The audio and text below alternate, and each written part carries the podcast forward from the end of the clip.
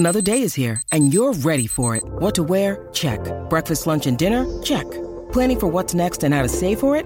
That's where Bank of America can help. For your financial to dos, Bank of America has experts ready to help get you closer to your goals. Get started at one of our local financial centers or 24-7 in our mobile banking app. Find a location near you at bankofamerica.com slash talk to us. What would you like the power to do? Mobile banking requires downloading the app and is only available for select devices. Message and data rates may apply. Bank of America and a member FDIC. This episode is brought to you by Reese's Peanut Butter Cups. In breaking news, leading scientists worldwide are conducting experiments to determine if Reese's Peanut Butter Cups are the perfect combination of peanut butter and chocolate. However, it appears the study was inconclusive, as the scientists couldn't help but eat all the Reese's. Because when you want something sweet, you can't do better than Reese's. Find Reese's now at a store near you.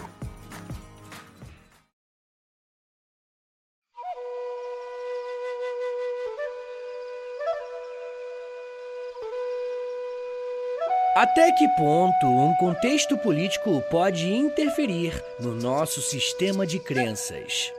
Qual que é a função de uma mitologia? Essas são apenas algumas perguntas que podemos nos fazer quando estudamos com mais atenção o que é a mitologia asteca. Uma das mitologias mais interessantes aqui da América. E eu sei que muitos de vocês gostam de episódios com esse tema, né? Mitologia. E saiba que esse assunto está dentro de uma espécie de série aqui no podcast. Eu já falei sobre mitologia grega, nórdica, japonesa, indígena e várias outras ainda podem surgir conforme vocês forem me pedindo.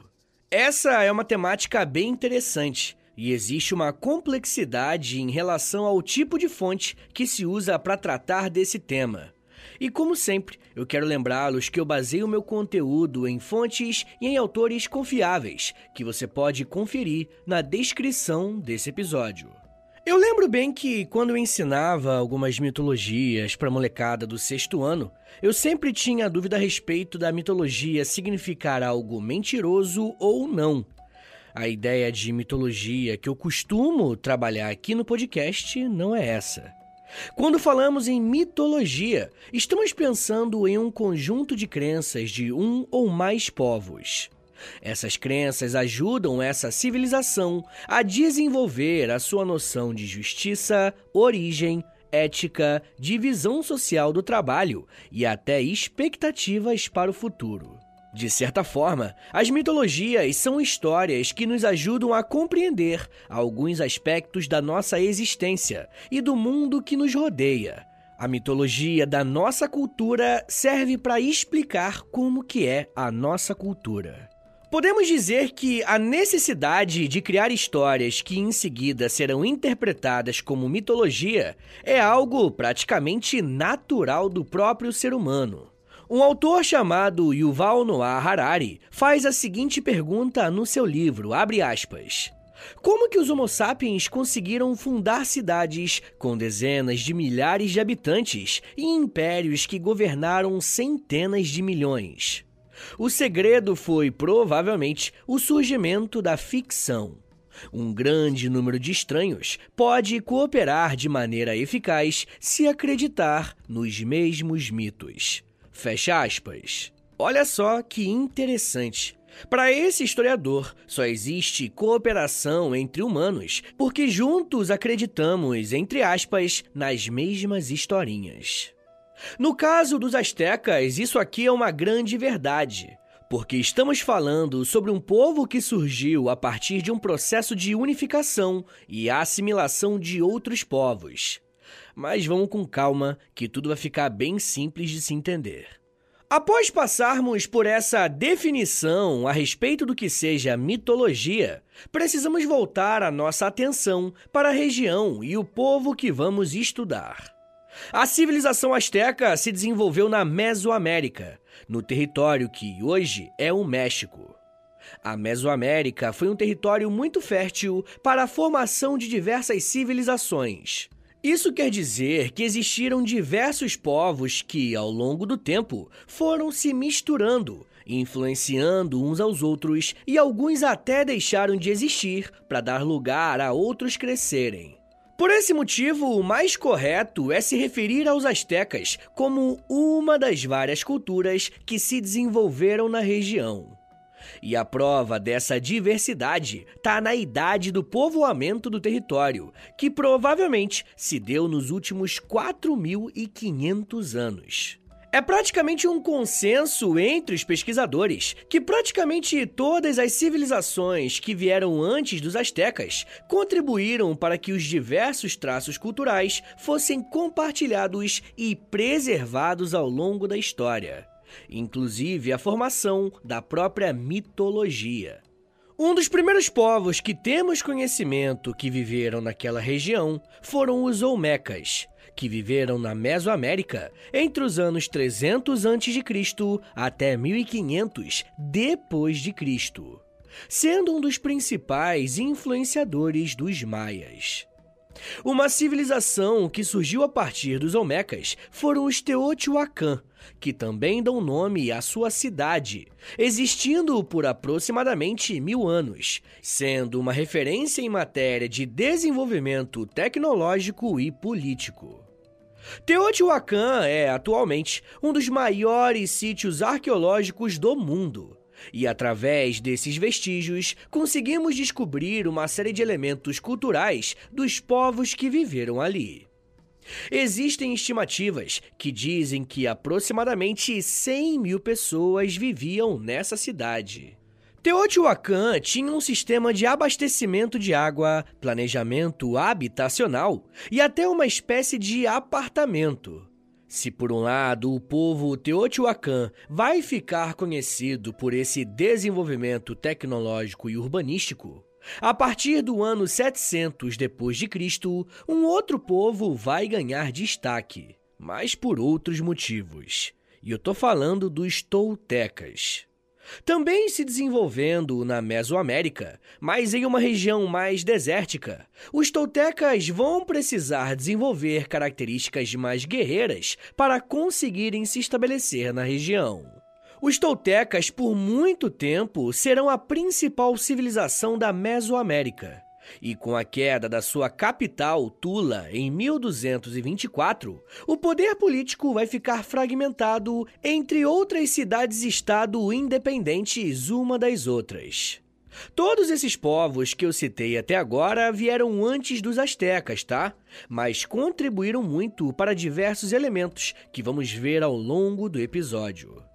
Finalmente, por volta do ano 1300, surgem os mexicas, conhecidos por outros povos como xiximecas, que se fôssemos traduzir para nossa língua, seria algo como bárbaro ou estrangeiro. E eu sei que, num primeiro momento, esses nomes diferentes podem dificultar, mas não se preocupa, tá? Vai piorar. Deixa só o nome das divindades astecas chegar, que vocês vão ver que é bem complicado mesmo. Conhecer os mexicas é importante, porque mais tarde eles ficaram conhecidos como astecas. Ou seja, quando eu me referir a partir de agora a mexicas, mitologia asteca ou algo do tipo, tenha em mente que eu estou falando do mesmo povo. Porém, uma curiosidade que pouca gente sabe é que o termo asteca passou a ser usado a partir do século XIX e não era falado nem pelos espanhóis que chegaram na América no século XV. Se quiséssemos voltar à forma original de como que eles falavam, temos que usar o termo Nahuatl, nome desse povo no seu próprio idioma.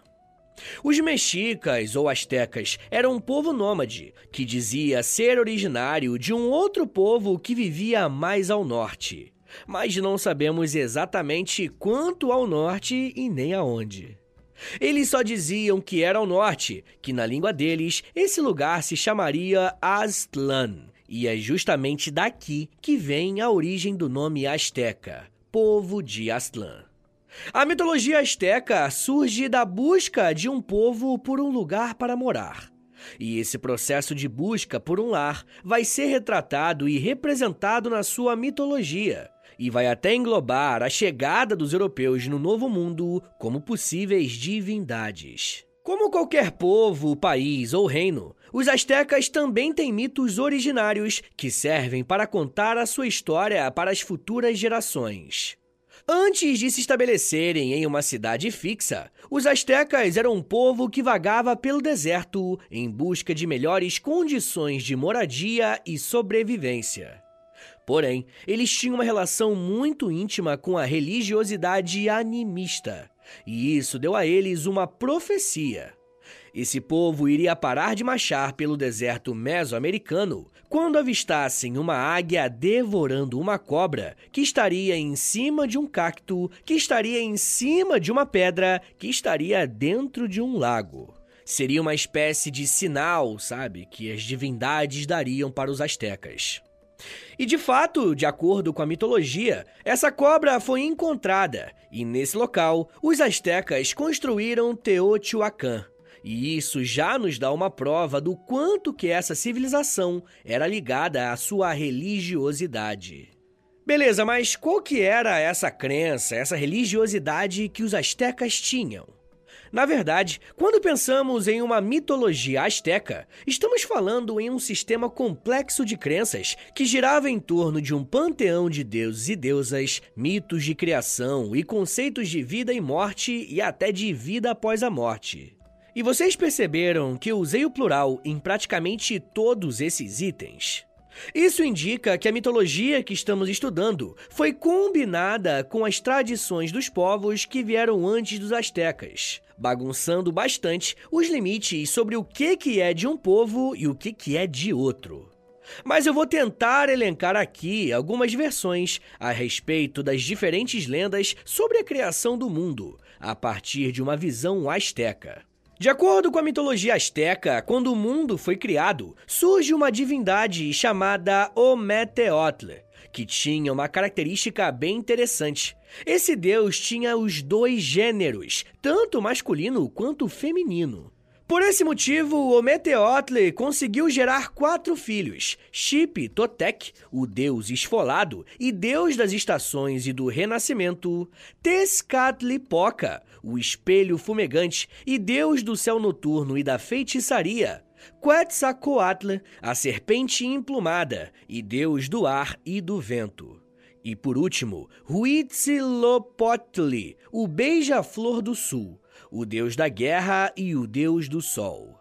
E apenas um comentário aqui, né? Eu nem preciso falar que provavelmente as minhas pronúncias estão bem erradas. Mas enfim, gente, de acordo com a mitologia asteca, serão esses deuses os responsáveis pela criação da Terra e da humanidade como um todo. O interessante é que, durante esse processo de criação, esses irmãos entraram em vários conflitos, porque existiam discordâncias a respeito de como deveriam ser os seres humanos e o que, que eles deveriam fazer. Essas divergências eram tão constantes que a mitologia asteca descreve o mundo sendo destruído e refeito quatro vezes diferentes. Uma das lendas existentes afirma que os deuses Quetzalcoatl e Tezcatlipoca foram transformados em serpentes gigantes e desceram dos céus para se encontrar com uma outra criatura que estava com as pernas abertas sobre o oceano. Esse ser era Tlautecutli, que sempre foi retratado pelos astecas como uma tartaruga gigantesca e monstruosa. Essa tartaruga tinha garras enormes, pele de crocodilo e uma boca gigantesca que exigia carne humana para se satisfazer.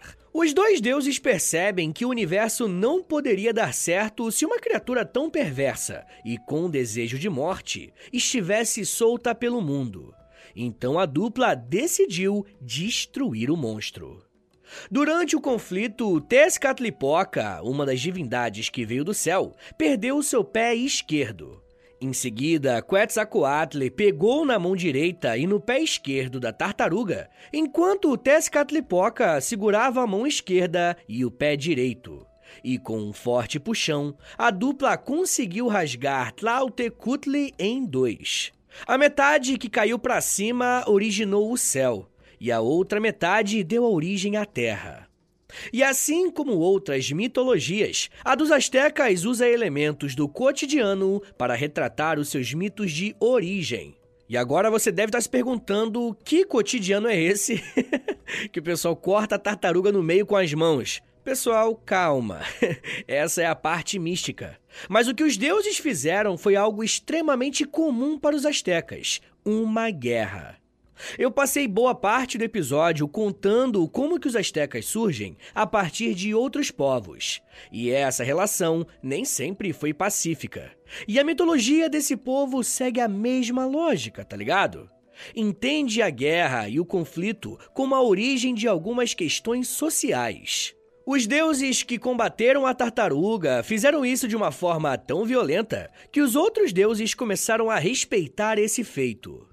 E a divindade que acabou saindo como a liderança do processo foi Tlautecutli, que a partir dali assumiu meio que a liderança entre os deuses, inclusive.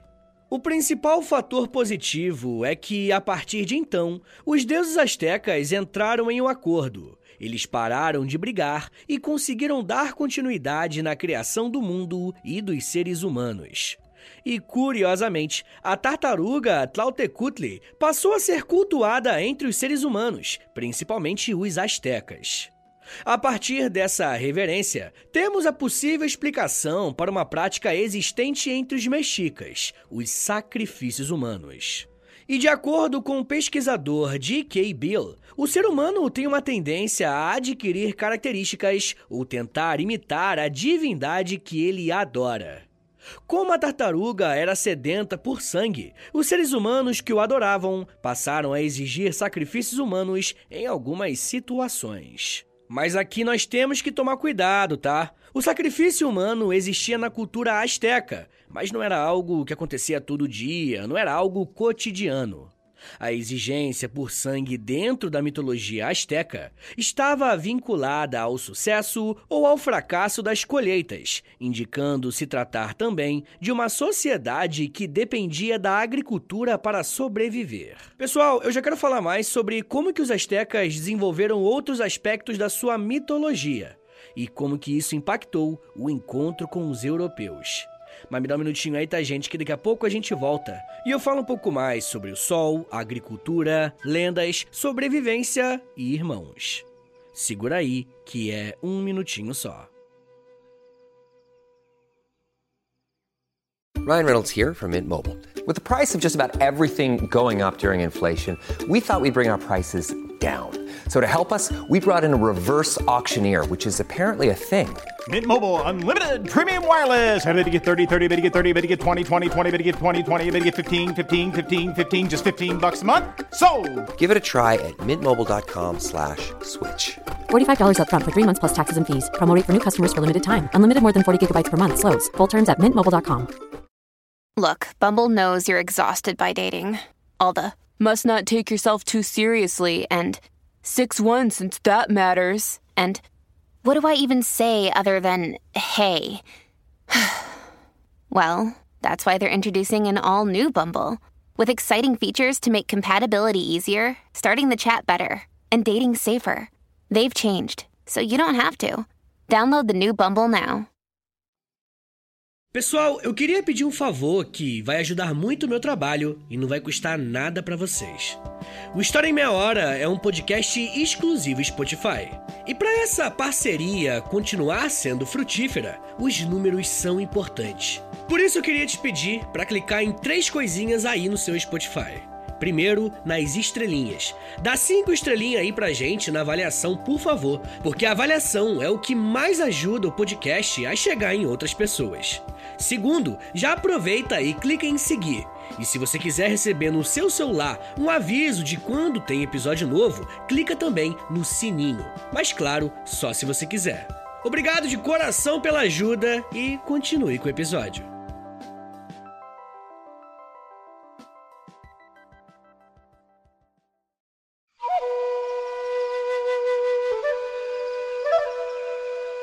Um outro mito importante sobre a criação do mundo que fez parte da mitologia asteca foi a lenda dos cinco sóis.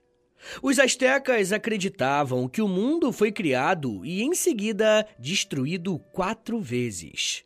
O que era usado para identificar cada uma das etapas era qual divindade era conhecida como o Sol em um determinado momento.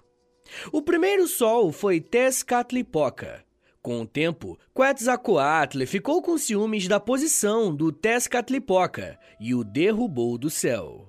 Assim, o mundo ficou completamente gelado e escuro, pois estava sem o calor e a luz do sol.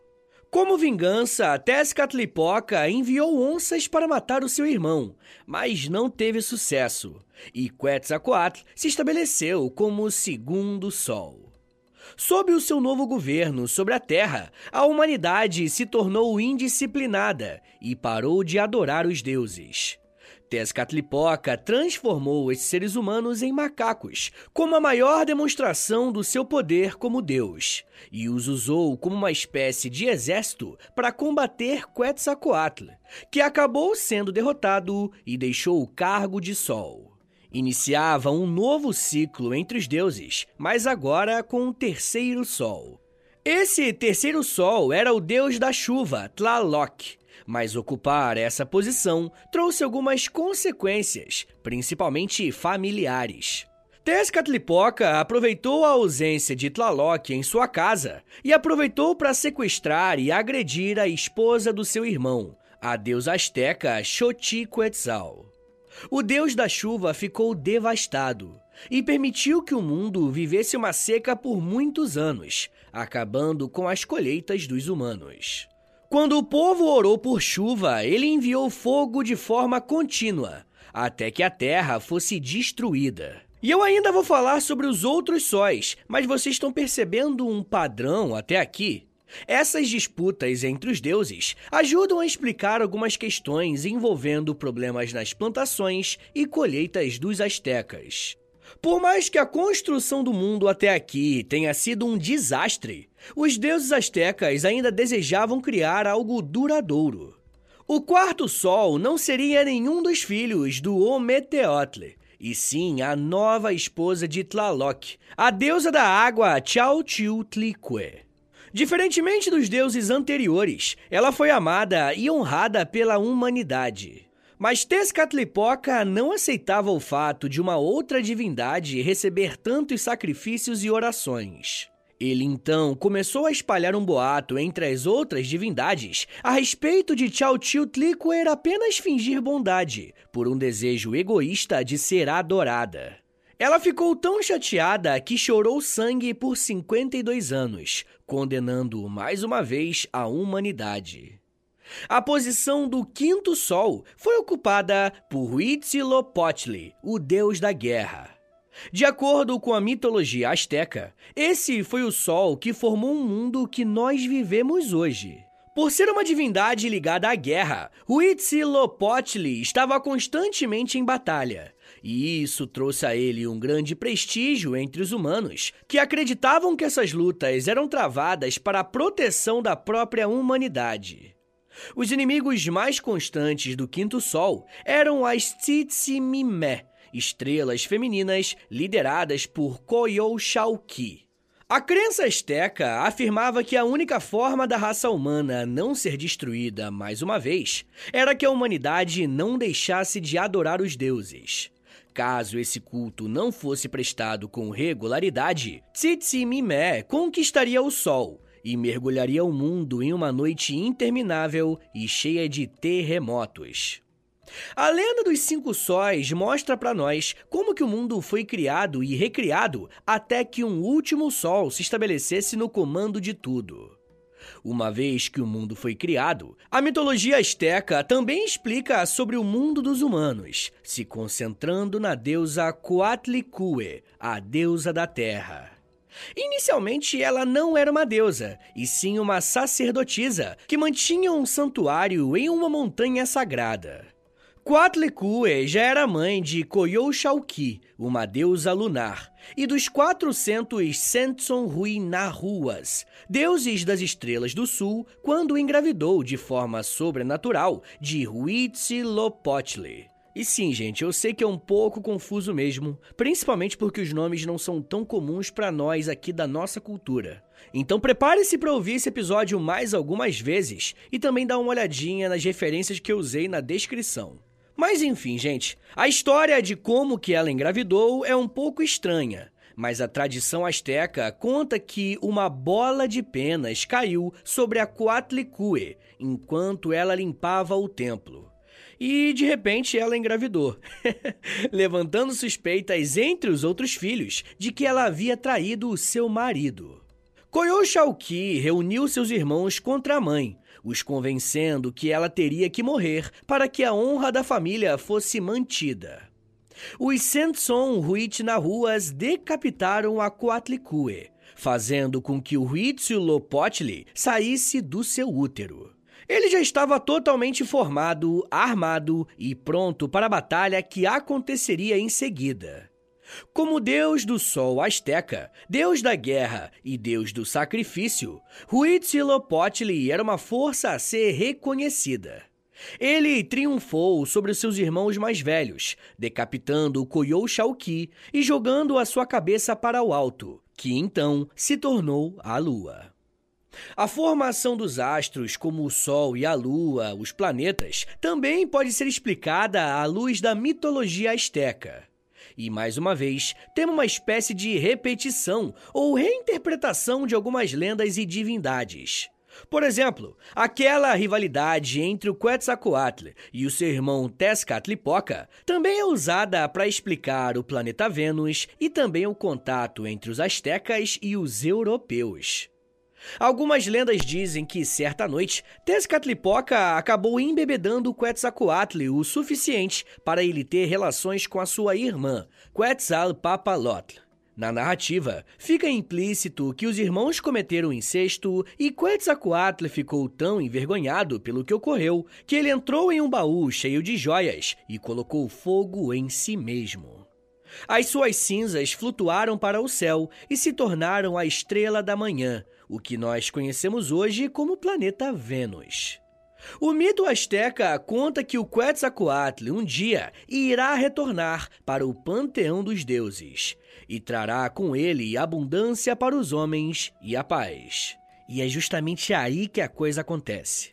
Quando os espanhóis tiveram contato com essas lendas, usaram isso para fazer com que os astecas acreditassem que eles representavam a estrela da manhã e assim seriam tratados como deuses pelos nativos. Eu nem preciso dizer que essa é uma interpretação totalmente equivocada, que serviu para mascarar a real intenção e ação dos espanhóis, que foi a invasão de um território e a dizimação de todo um povo.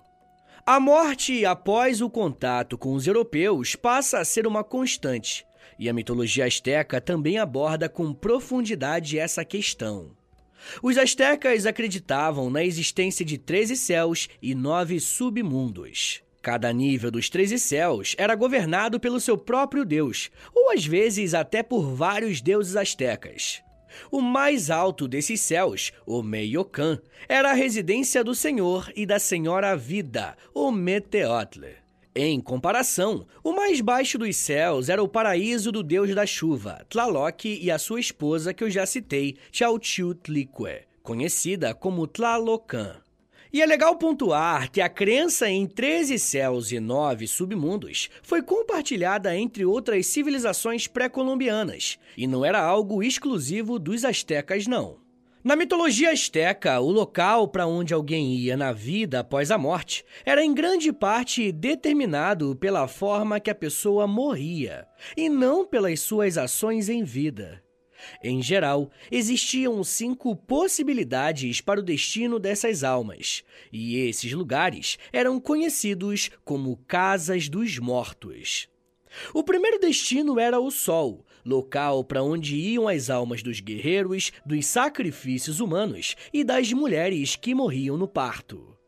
As almas dos guerreiros e dos sacrifícios acompanhariam o sol nascente no leste, em uma espécie de paraíso, enquanto aqueles que morreram no parto assumiriam o controle ao meio-dia e ajudariam o pôr do sol no paraíso ocidental. Após o seu serviço aos deuses, eles renasceriam como borboletas ou beija-flores. O segundo destino era Tlalocan, um lugar verde e sempre florescente para onde iriam aqueles que morriam afogados. O terceiro destino, após a morte, era para aqueles que morreram ainda crianças, e iam para um lugar chamado Titiwakauco, um reino cheio de árvores que davam leite.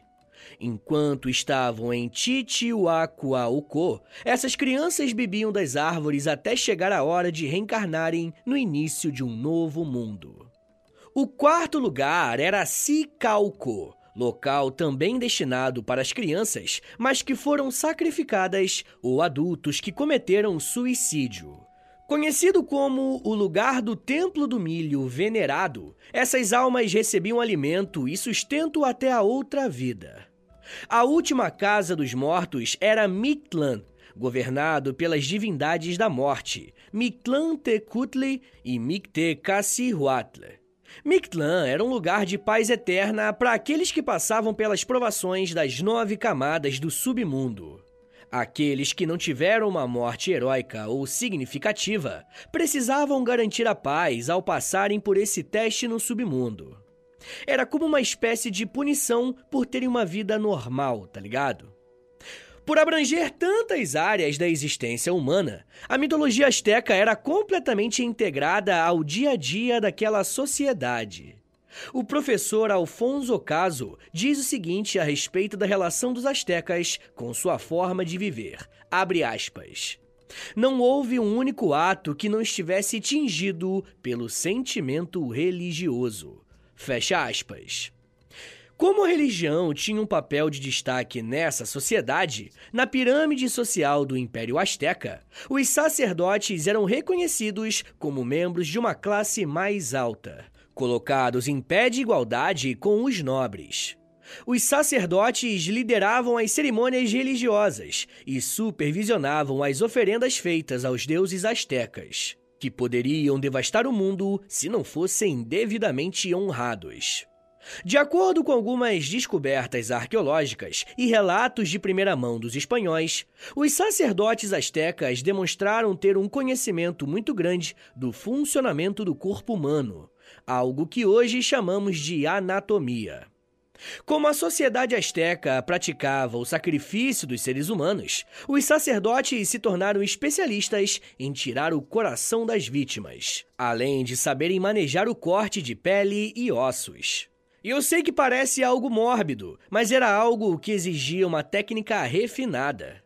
Por se tratar de uma prática considerada pagã e criminosa pelos espanhóis, não só os sacrifícios humanos, como a própria mitologia asteca, foi considerada perigosa, e muitos elementos foram destruídos. As fontes que nós temos a respeito desses mitos de criação são os vestígios arqueológicos que podem ser encontrados em grandes espaços de culto, como as pirâmides astecas além de muitos relatos de europeus que registraram algumas características desse conjunto de crenças. Mas é aquilo, né? Como foi escrito a partir da visão do conquistador, temos que ter um certo cuidado ao analisarmos alguns elementos para a gente não cair em especulações que não são verdadeiras. Pessoal, bora fazer aquele resumão do episódio agora? Bora lá! A mitologia asteca é um conjunto de crenças que sobreviveram dos povos que habitaram a Mesoamérica. Não podemos dizer que é uma mitologia puramente dos astecas, porque a formação dessa civilização se deu a partir do encontro e a mistura de diversos povos. De qualquer forma, muitos elementos mitológicos estão ligados às questões da própria vida dos astecas, e isso fica evidente quando analisamos as diversas guerras entre as divindades e os castigos que elas davam aos seres humanos em forma de desastres naturais, que impactavam a plantação e as colheitas. A mitologia asteca ainda mostra como o mundo que vivemos hoje foi criado e de que forma o equilíbrio depende da adoração aos deuses. Por mais que essa fosse uma mitologia complexa e repleta de diferentes versões, esse conjunto de crenças também foi usado pelos espanhóis para aliviarem a percepção de que eles eram invasores, mostrando que, historicamente, as religiões e mitologias sempre tiveram um papel político, seja para permitir algumas ações ou até evitar outras. Mas mesmo que a mitologia asteca se pareça com outras mitologias da América pré-colombiana, é importante lembrar que quanto mais distantes as civilizações estavam umas das outras, mais distintas e únicas eram as suas crenças. Como, por exemplo, a dos Incas, que inclusive compartilhava algumas semelhanças com as dos nativos brasileiros. Mas isso já é um papo para uma outra meia hora.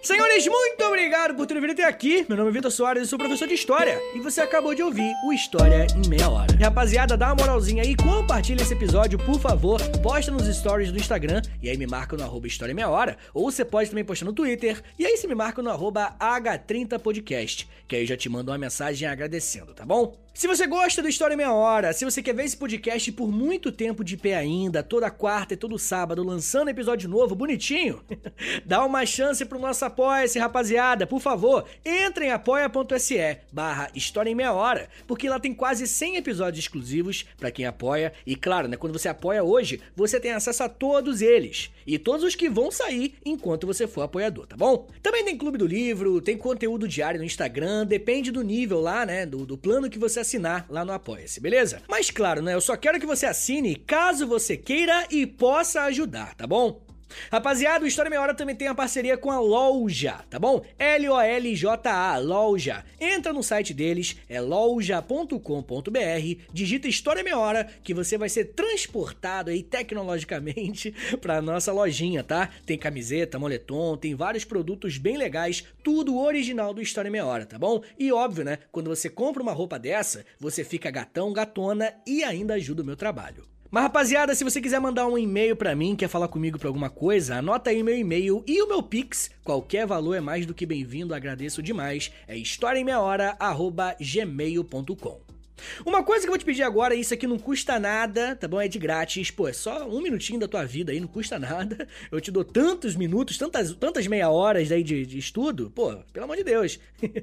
Dá uma moralzinha aí, clica no, no perfil do Spotify, aí do História em Meia Hora, clica em cinco estrelinhas para você avaliar o nosso podcast em cinco estrelinhas, depois você clica em seguir e por último você clica no sininho, que o sininho vai enviar uma notificação pro seu celular quando tiver episódio novo. Eu também quero te convidar a conhecer o meu outro podcast, é o História pros Brother, que eu faço com Alexandre Níquel. Também é de história, mas é mais de humor, hein? Pelo amor de Deus. é uma pegada um pouco diferente daqui, tá bom? Então é isso, gente. Me siga nas redes sociais. É arroba Soares no Twitter, no Instagram e no TikTok. Eu tô sempre lá no TikTok fazendo uns videozinhos educativos. Tá bom, gente? Então é isso. Muito obrigado, um beijo, até semana que vem! E valeu!